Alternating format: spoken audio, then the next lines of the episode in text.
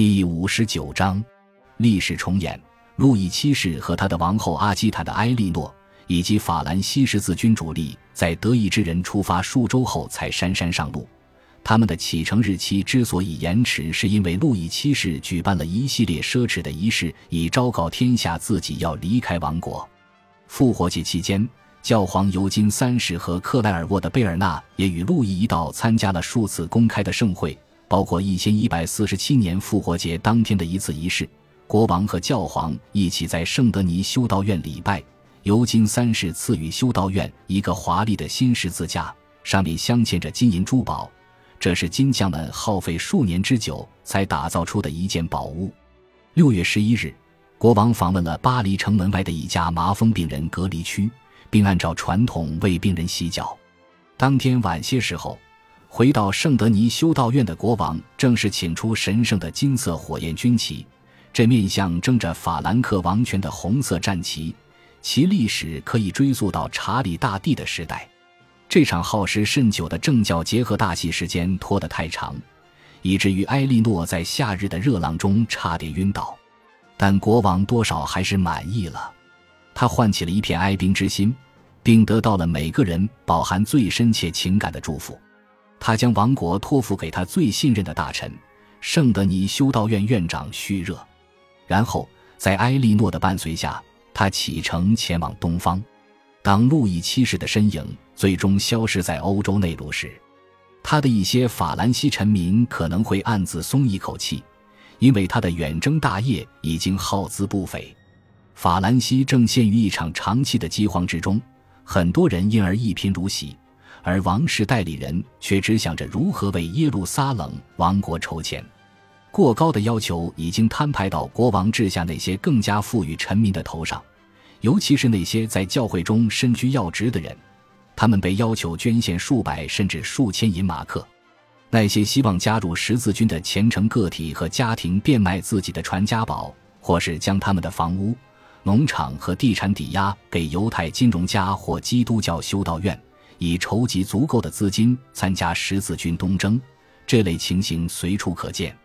即便是这样，在法兰西十字军还没到达匈牙利之前，路易七世就给修道院院长叙热写信，要求他送来更多的资金。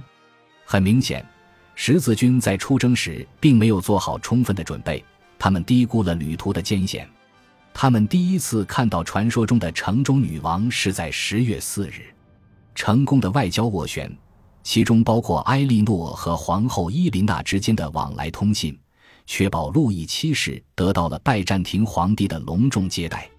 君士坦丁堡的城门深锁，严禁路易七世军队的普通士兵进入。但是国王本人被迎进布拉赫内宫，那里如此之多的大理石和黄金令人目瞪口呆，令德伊的恶德狂喜不已。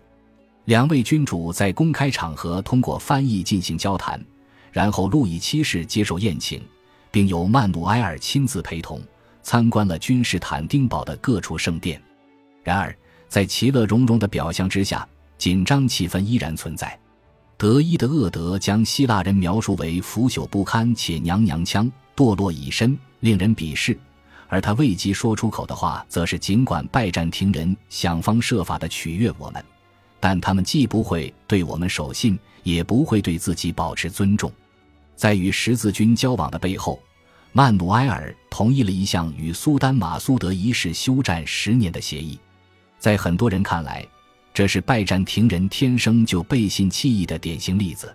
但是，双方不可能在相互猜忌和因文化差异产生的误解中沉湎太久。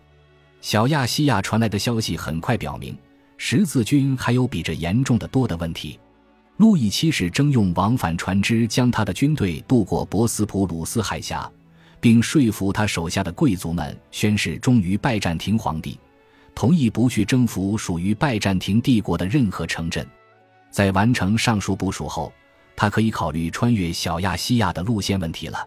从多里莱乌姆的灾难中生还的德意志人衣衫褴褛、营养不良且浑身是血。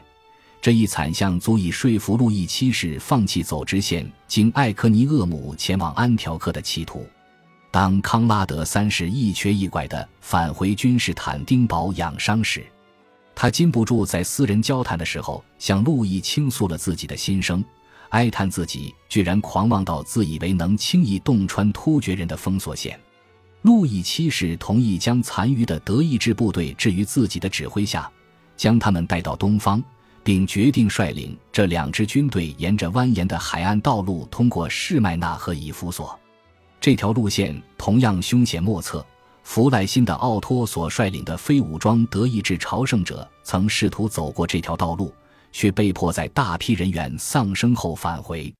可是眼下的选择少之又少，直到圣诞节过后，路易七世的军队才小心翼翼地沿着海岸出发，离开拜占庭的领土。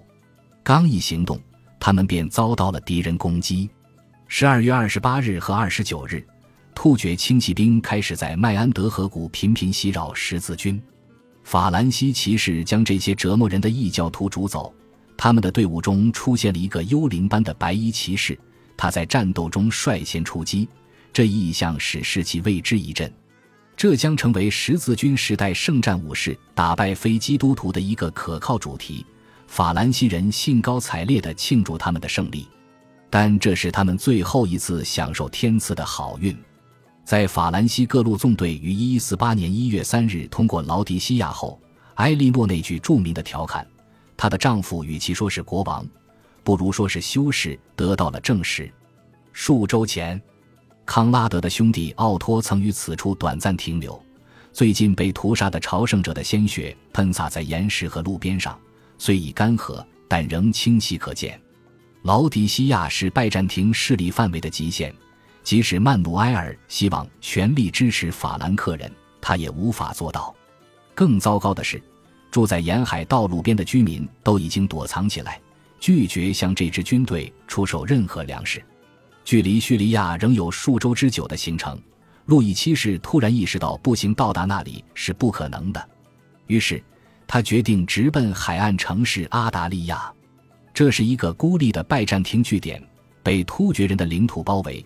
在那里可以找到市场，租船将一部分十字军通过海路送到安条克公国。向阿达利亚的行军用去了十五天的时间，而突厥人自始至终都在攻击十字军。最严重的一次发生在一月六日当天或前后，当时路易七世的军队正试图穿越卡德摩斯山 （Mount Camus），又称霍马兹山隆起的巨大山体。此处山势险峻，怪石嶙峋。其最高点横亘着一道高耸的山脊，顶峰看起来似乎与天相接。向下望去，山谷中的溪流直泻地狱。十字军的计划是在一天的时间内缓慢而又小心地翻越山口。如果行军步伐变快的话，人马就会从狭窄的隘路上滑下山谷，摔死在沟壑之中。法兰西军队所要做的就是坚定地抵抗突厥人的狙击，并且防止各部队行动脱节。不幸的是，这两点他们都没有做到。打头阵的将领是路易七世的长旗官若弗鲁瓦德朗孔，他作为塔耶堡的领主，是王后埃莉诺最资深的封臣之一。他奉命率领先锋部队当先翻越这座高山，王后与中军及辎重部队一起行进，而路易七世则骑马走在后卫部队之中。然而，山路行军中各部通信非常困难。而若弗鲁瓦又过于心急，在他的指挥下，先锋部队向前推进的太远，于是法兰西人的各路纵队很快就分开了。埋伏于路旁的突厥人看到机会出现后，立刻猛扑上去。德伊的厄德当时在朝圣者纵队之中，记载了攻击者发动突袭时引发的恐慌。山坡上响起了恐怖的尖叫声，他们连刺带砍，毫无防备的人群要么逃跑。要么像羊一样倒下，他写道，然后响起一阵哭号，直冲云霄。受难者的呼号哀鸣近日，直到突厥人撤退，留下法兰克人清点死亡人数，至少六名国王手下的高级贵族于此战中阵亡。路易七世自己也只是爬到一块大石顶部，才免于被擒。曾经森严的军纪已荡然无存。国王被迫将军事指挥权移交给一个由大约一百三十名圣殿骑士组成的团队，他们自法兰西十字军离开巴黎以来一直随军同行。仅仅是在他们专业的军事指导下，由一位名为吉尔贝的圣殿骑士团高级军官总领全军，十字军才于一月二十日前后跌跌撞撞地进入阿达利亚。这是一幅令人黯然神伤的景象。十字军战士们在阿达利亚城外宿营，凄惨地度过了两个月，忍受着风霜雨雪和突厥人的不定期袭击。城内的希腊人对他们先有同情，他们以高昂的价格将食物卖给国王，并且就海运一事讨价还价。他们的立场强硬，结果国王所能承担的费用无论如何都不足以将全军运送到十字军国家。一段时间过后，这支军队就解体了。三月初，国王和王后率领军队的核心部分乘船到达安条克。一些留在阿达利亚的十字军试图继续从陆地向安条克行进，结果被歼灭。数千人接受了安全通行的条件，穿过突厥人的领土返回君士坦丁堡。更多人死于营养不良和疾病。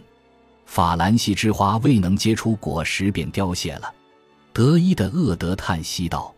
一四八年三月十九日，路易七世终于来到了安条克。在埃德萨沦陷将近两年半之后，第二次十字军东征军终于步履蹒跚地到达了目的地。以他们此时情形，究竟能取得何等战绩，现在尚未可知。感谢您的收听，喜欢别忘了订阅加关注，主页有更多精彩内容。